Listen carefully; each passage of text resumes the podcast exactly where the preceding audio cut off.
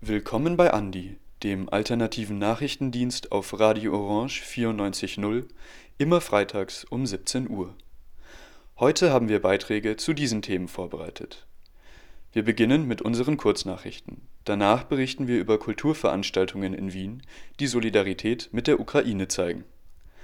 Außerdem bringen wir einige Gastbeiträge. Von Radio Helsinki in Graz übernehmen wir einen Beitrag über die Auswirkungen des Krieges in der Ukraine auf weltweite Nahrungsmittelversorgung. Radio Kovacs aus Halle hat mit Journalistin Anastasia Tikhomirova über die aktuelle Lage in der russischen Gesellschaft gesprochen.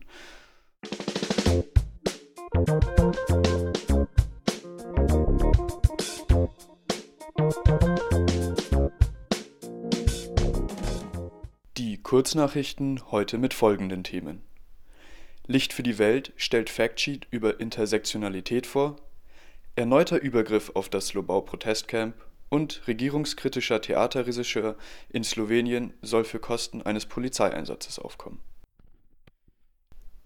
Factsheet über Intersektionalität die 66. Sitzung der Commission on the Status of Women in New York nahm sich Licht für die Welt zum Anlass, um ihr Factsheet zur Intersektionalität zu veröffentlichen.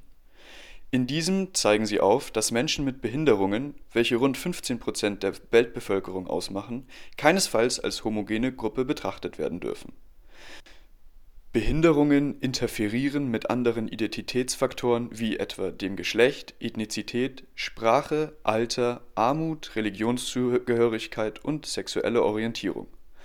Menschen sind somit mit unterschiedlichen Formen der Diskriminierung konfrontiert, welche sich überschneiden können. Licht für die Welt fordert daher die Politik und Programme dazu auf, Rücksicht auf die komplexe und vielfältige Lebensweise zu nehmen und intersektionelle Arbeit zu leisten in dem Factsheet wird infolgedessen auf konkrete Beispiele der Intersektionalität eingegangen. Sie fokussieren hierbei jeweils auf Behinderung, Geschlecht und einer anderen Charakteristik wie etwa dem Alter oder Lebenswelt. Eines der Beispiele bezieht sich auf die Augengesundheit. Die Gruppe, welche am häufigsten von augenmedizinischen Leistungen ausgeschlossen ist, sind Menschen mit Behinderungen Fehlende Barrierefreiheit, sei es in Bezug auf Örtlichkeiten oder Informationen, sowie Stigmatisierung erschweren den Zugang. Frauen haben hierbei ein 1,8 mal höheres Risiko, an Trachom zu erkranken als Männer. Diese chronische Augenkrankheit wird über persönlichen Kontakt, gemeinsam benutzte Textilien und Nasenausfluss verbreitet. Kinder sind hierbei infektiöser als Erwachsene da Frauen im Schnitt mehr Zeit mit Kindern verbringen als Männer, ist das Risiko einer Trachominfektion mit anschließender Erblindung erhöht.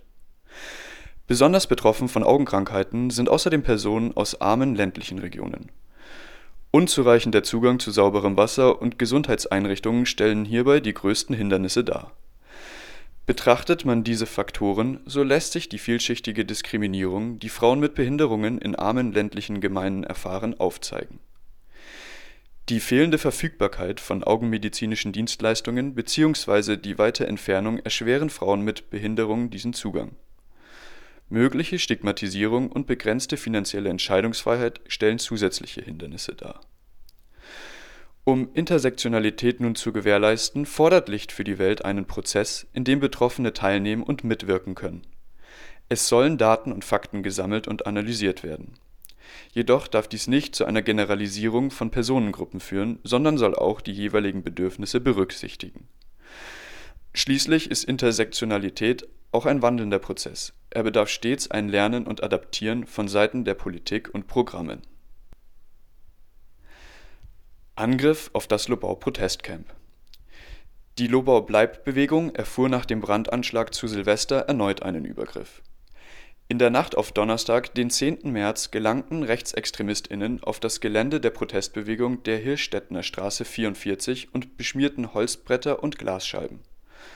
Unter anderem wurden Hakenkreuze sowie andere NS-Symbole gezeichnet sowie NS-Parolen geschmiert. Ebenso wurde aus Holzpflöcken ein zwei Meter großes Hakenkreuz ausgelegt. Mit der hinterlassenen Drohung „ Wir kommen wieder “befinden sich KlimaaktivistInnen in einer durchaus bedrückenden Situation Neben den andauernden Morddrohungen gegen Lena Schilling, Pressesprecherin der Lobau-Bewegung und anderen AktivistInnen der Protestbewegung wurde das Camp erneut mit einem tätlichen Übergriff konfrontiert. Gegenüber der Wiener Stadtregierung fordern sie eine eindeutige Stellungnahme. Des Weiteren verlangen sie eine rasche Aufklärung dieses Vorfalls und allen anderen Ereignissen der vergangenen Monate. Die rechtsextremen Symbole und Anzeichen des Vandalismus wurden mittlerweile von den AktivistInnen übermalt Protestierende sollen Polizeieinsatz in Slowenien bezahlen. Der slowenische Theaterregisseur Jaja Jenul soll die Kosten eines Polizeieinsatzes in Höhe von knapp 35.000 Euro zahlen. Zusammen mit anderen TeilnehmerInnen hatte er im Jahr 2020 an einer Demonstration gegen die Einschränkungen der Rechte auf freie Meinungsäußerung und friedliche Versammlungen beteiligt, welche im Zuge der Covid-19-Pandemie veranlasst wurden nun fordert der slowenische Staat von ihm die Kosten für den polizeilichen Einsatz zu tragen. Amnesty International sieht in diesem Zusammenhang einen Versuch, Bürgerinnen davon abzuhalten, ihre Menschenrechte wahrzunehmen.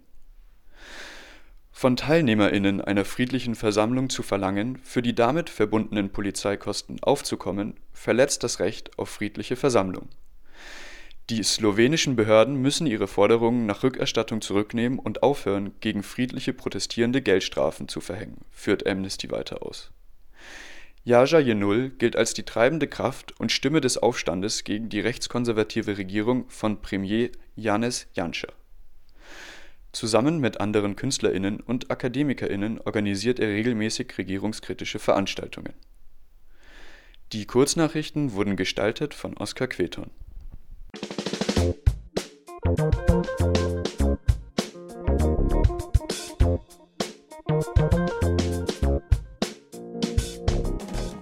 Angesichts der schrecklichen Nachrichten und Bilder aus dem Ukraine-Krieg fühlen wir uns oft machtlos. Eine gute Möglichkeit, um den Menschen vor Ort sowie den Geflüchteten zu helfen, ist die Teilnahme an Benefizveranstaltungen. Bei diesen kommt nicht nur Geld für die Betroffenen zusammen, auch können wir einmal abschalten und unsere Sorgen vergessen. Wir stellen euch heute einige Kulturveranstaltungen für die Ukraine vor, abseits der großen Bühnen und Konzerthallen. Kulisse Wien. Die Kulisse in Wien-Hernals zählt zu den ältesten Kleinkunstbühnen der jüngeren Geschichte. Im März werden von allen Einnahmen 10% an die Volkshilfe gespendet. Die nächsten Veranstaltungen sind das Konzert von Querschläger morgen um 20 Uhr, ein Kabarettauftritt von Gregor Seeberg am Montag um 20 Uhr sowie ein Kabarettauftritt von Isabel Meili am Dienstag um 20 Uhr. Konzert für den Frieden.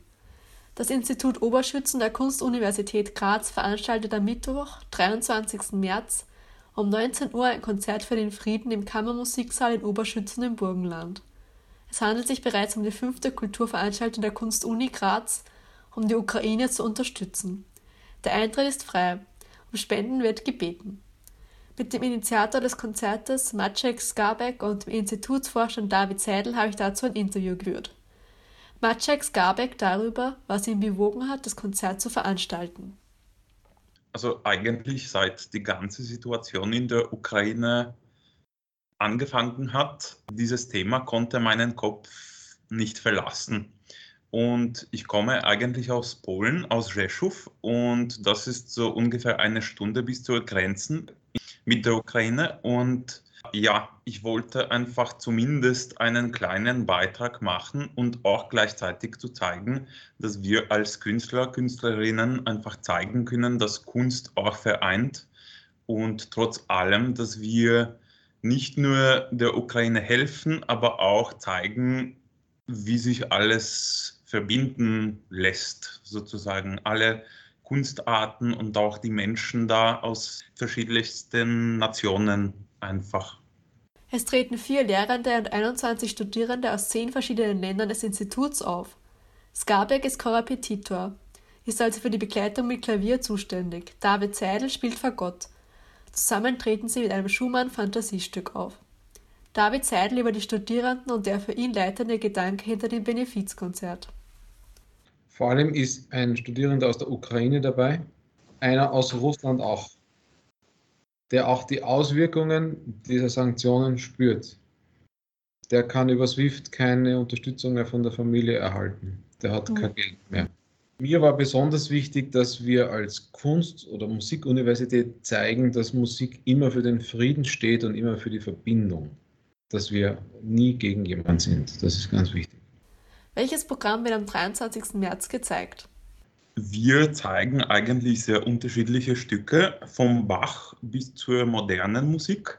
Die Besetzungen sind auch sehr unterschiedlich. Es gibt Solomusik für Klavier oder Violine. Es gibt auch Musik Richtung äh, Gasenhauer, wie Violinkonzert von Felix Mendelssohn. Und es gibt auch zwei größere Gruppen wie Klaviersextette. Da ist ein Sextett mit Blasquintett und Klavier und dann mit Blechquintett und Klavier, was auch eine interessante Kombination ist. Und sonst gibt es auch sehr viele unterschiedliche Instrumente mit Klavier, wie Violine, Fagott und Klarinette. Welche Ziele verfolgen Herr Skarbeck und Herr Seidel mit dem Konzert?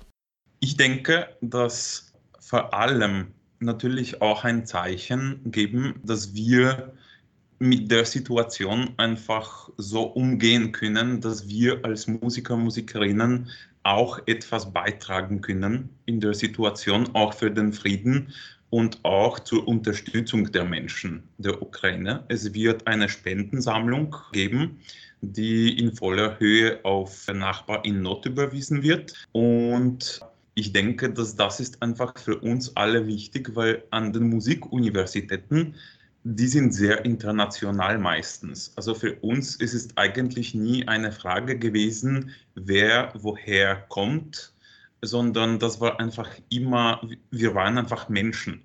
Und ich denke, dass das ist auch wichtig für uns jetzt mit diesem Konzert zu zeigen, dass wir können alle zusammen einfach diesen Abend sehr speziell verbringen und hoffentlich einen Beitrag für die Ukraine auch leisten. Wenn ich noch ergänzen darf, mir persönlich auch ums gemeinsame Bewusstsein in der Bevölkerung und als Künstler für die Situation, weil man sieht die Nachrichten jeden Tag, am 18. Tag ist man es gewohnt. Dieses Gewohntseins wollen wir verhindern oder das müssen wir in Erinnerung rufen, dass das nicht normal ist. Das ist mir persönlich wichtig. Man stumpft ab, wenn man so sagen darf. Soll nicht passieren. Die Zuhörenden bekommen zudem ein spezielles Dankeschön. Noch dazu habe ich auch eine Künstlerin aus Rumänien, die in Niederösterreich lebt, um einen Vorschlag gebeten, dass wir als Dankeschön auch ein kleines Geschenk für die Spendenden haben. Und sie produziert auch einen Linoldruck. Das ist ein Originalkunstwerk natürlich so lange Vorrat reicht. Piroschka Schabauer Jakob. Und ich finde das auch umso schöner, dass wir eben so sogar zwei Arten von Kunst dabei haben, was sich noch mehr verbindet. Foto Wien.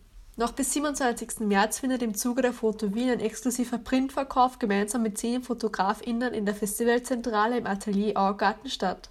Außerdem kann man auch online im Kunsthaus Wien Online-Shop Bilder kaufen. Die Einnahmen gehen an die Volkshilfe, die damit Notfallpakete finanziert, soziale Unterstützung für Betroffene anbietet und sich um Unterkünfte für die Geflüchteten kümmert. Hilfe für die Ukraine, Nachbar in Not im Globe Wien. Am Montag, 28. März, findet im Theater Globe Wien ab 19.30 Uhr ein Benefizabend mit Gastgeber Michael Niavarani statt. Neben Niavarani treten viele weitere KabarettistInnen auf, nämlich Viktor Gernot, Alex Christian, Gernot Kulis, Lydia Brenner-Kasper, Malarina, Oma Sasam und das Simple Ensemble. Alle KünstlerInnen verzichten auf ihre Gage. Alle Einnahmen gehen an Nachbarn in Not. Die Tickets kosten zwischen 29 und 49 Euro. Musik verbindet, auch und besonders in schwierigen Zeiten. Dieser Beitrag wurde gestaltet von Iris Preisler.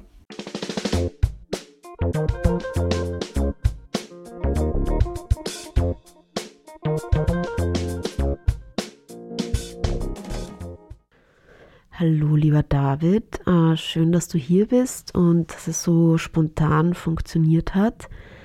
Ähm, wir reden heute kurz über das Thema Ernährungssouveränität, auch in, im Kontext des Ukraine-Krieges.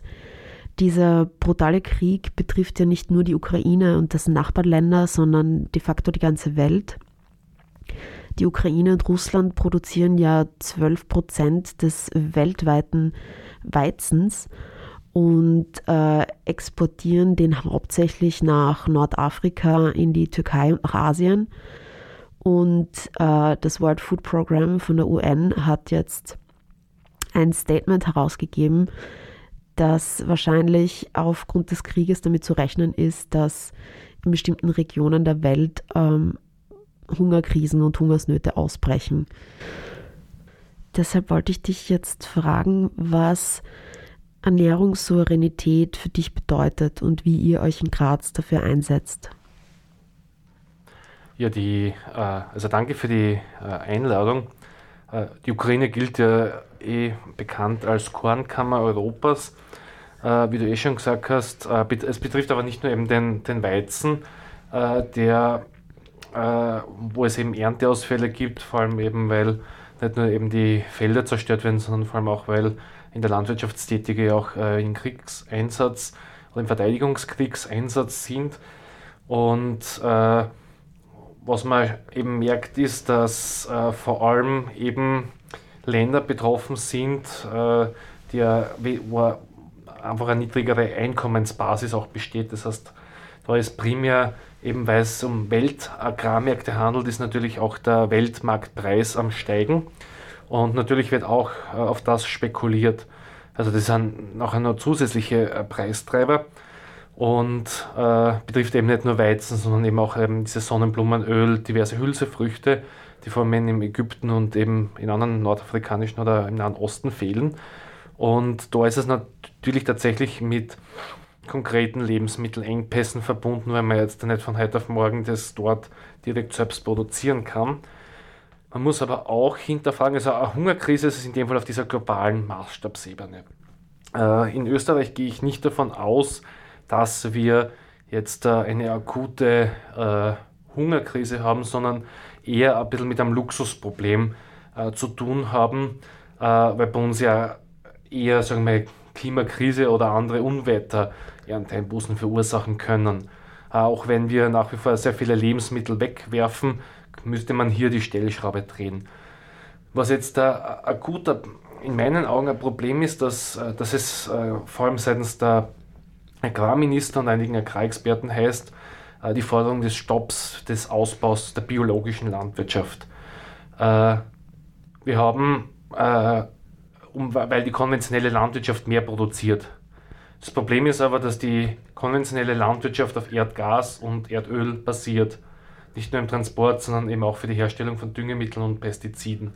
Das heißt, eigentlich wird da gerade versucht, mit dem Argument der Produktivitätssteigerung und diese Ernteausfälle zu kompensieren, die Abhängigkeit von fossilen Energieträgern äh, massiv gesteigert. Anstatt jetzt da wirklich radikal äh, Lösungen zu gehen, um auch auf die anstehende Klimakrise einen Ausstieg, einen Umstieg äh, zu forcieren, indem einfach äh, die biologische Anbauweisen produziert werden. Sie produzieren zwar quantitativ weniger, haben aber auch wesentlich weniger Energieinputs. Und äh, das ist ein wesentlich wichtiger Faktor, äh, wenn es auch darum geht, aus Sicht der Ernährungssouveränität hier äh, diese Transition voranzubringen, eben Lebensmittelabfälle zu reduzieren äh, und auch diesen Umbau voranzutreiben. Auf der anderen Seite muss man auch denken, äh, viel Fläche wäre ja schon vorhanden, aber sie wird für Energiepflanzen oder hauptsächlich für die tierische, für tierische Erzeugnisse genutzt. Das heißt, äh, eventuell müsste man vielleicht schon bei uns auch darüber nachdenken, ob man den Fleischkonsum äh, rationiert, um zum Beispiel Flächen eben für äh, Weizen und andere Grundnahrungsmittel für den pflanzlichen Direktverzehr zu erhöhen. Und es hat auch gesundheitliche Benefits, weil wir konsumieren ungefähr dreimal so viel, wie die Ernährungspyramide empfiehlt. Ich würde jetzt noch gern ähm, die Frage stellen, was für dich und für euch, fürs Forum Urbanes Gärtnern, konkret Ernährungssouveränität in der Praxis in Graz bedeutet. Also zum einen äh, sich politisch einzusetzen zu dem, was ich gerade gesagt habe. Zum anderen geht es natürlich auch, den städtische Flächen äh, in Betracht zu ziehen, weil es vielleicht eine neue Normalität wird, dass man nicht einfach so viel verschwenden können. Das heißt, es braucht einfach viel mehr äh, auch Lebensmittelproduktion in der Stadt, auch wenn wir wissen, dass sich das nicht die Stadt sich nicht ernährt. Aber es geht einfach um ein Bewusstsein, äh, dass man auch fähig ist, Krisenresilienz zu haben, um zum Beispiel auch Hamsterkäufe zu verhindern. Äh, es geht darum, dass äh, auch äh, eine Wiederbefähigung äh, stattfindet. In dieser Hinsicht und das hat nachher eh schon stadtentwicklungspolitische Konsequenzen. Das heißt, wie viel wird versiegelt, wie viel, wie viel wird verbaut. Äh, wir setzen äh, beim Forum Urbaner Gärtner auch gerade sehr stark bei Schulen an, also um diese, diese, das Thema der, des Naturbezugs, aber auch der, das Bewusstsein für Lebensmittel näher zu bringen. Und das gehört, äh, sind die wesentlichen Eckpfeiler äh, für Ernährungssouveränität in Graz. Und wir unterstützen die Kampagne von Transition Graz, das Mosaik des guten Essens für alle, wo es genau um diese Fragen eben geht, vor allem Ideen von jungen Menschen, wie wir unser Ernährungssystem transformieren können. Äh, da gibt es Informationen auf ourfood.at äh, und wir machen Workshops und Aktionen im öffentlichen Raum, um auf diese Themen der Notwendigkeit der Transformation aufmerksam zu machen. Super, danke schön, David. Bitte.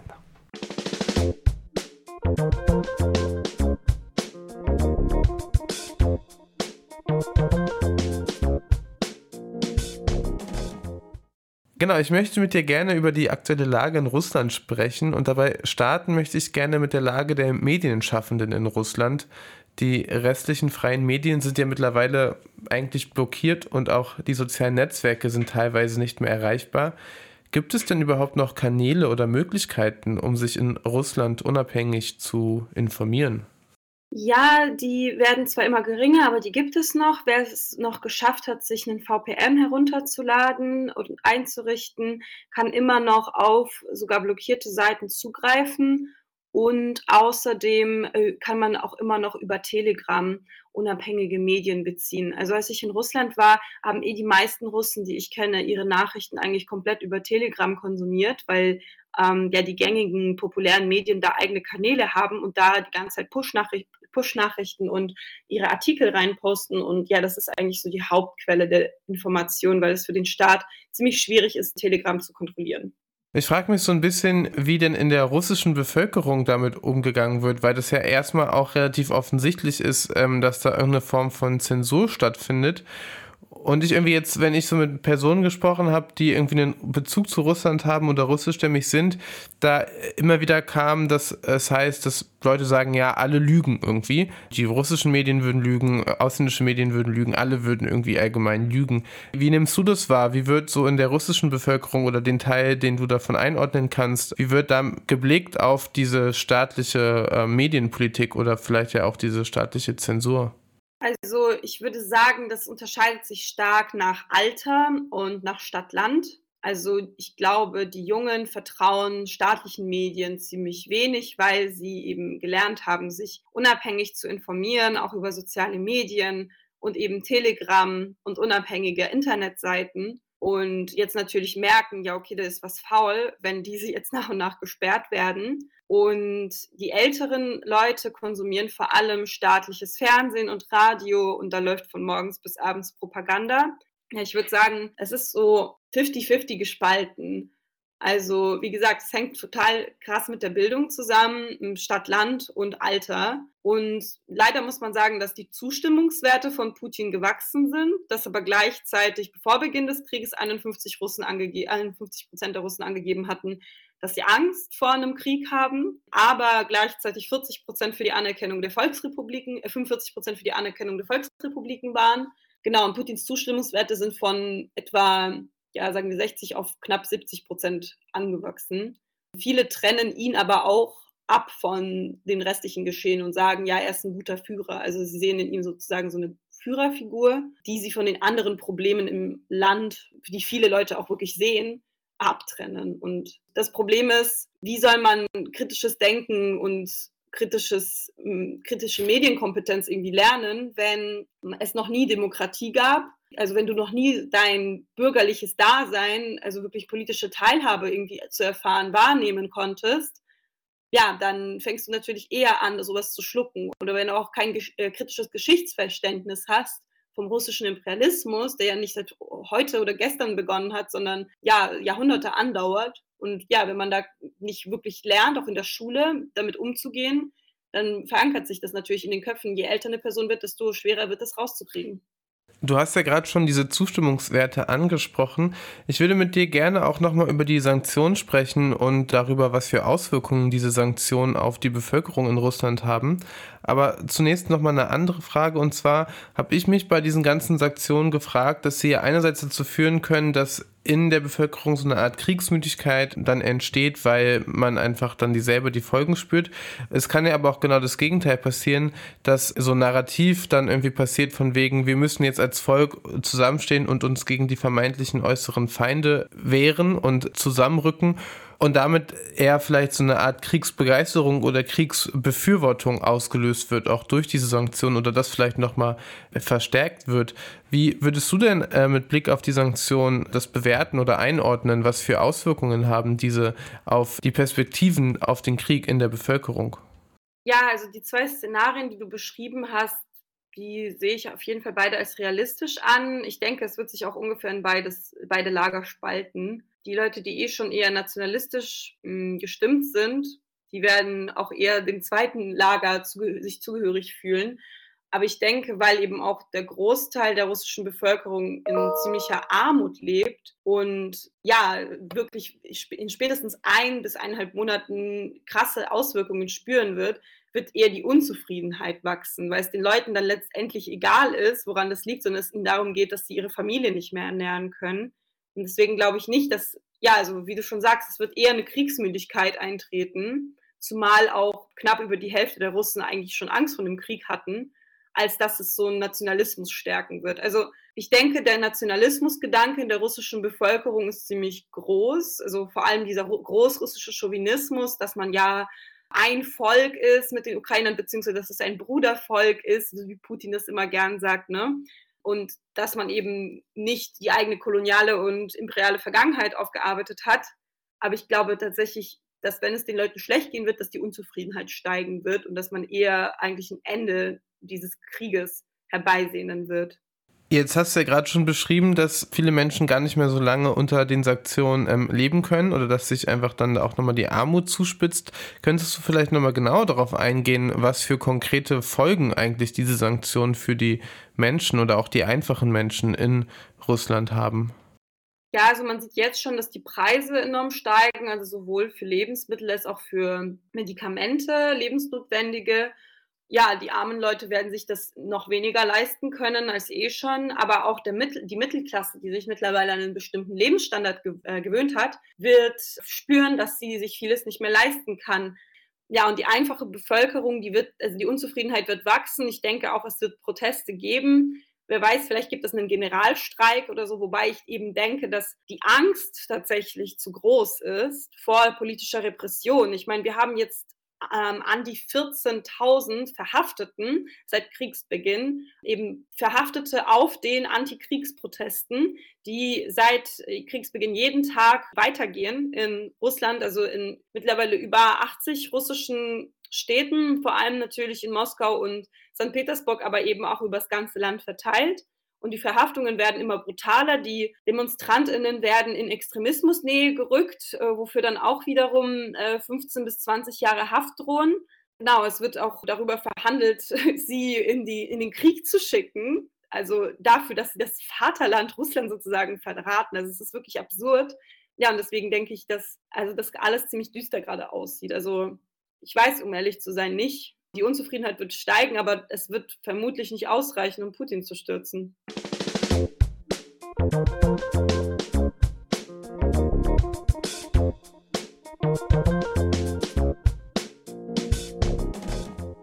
Das war Andi, der alternative Nachrichtendienst auf Radio Orange 94.0 vom 18. März 2022.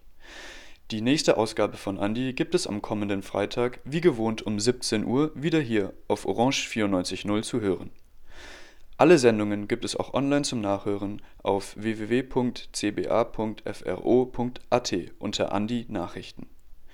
Vielen Dank fürs Zuhören und auf Wiederhören. Sendungskoordination für diese Woche waren Stefan Resch und Oskar Queton.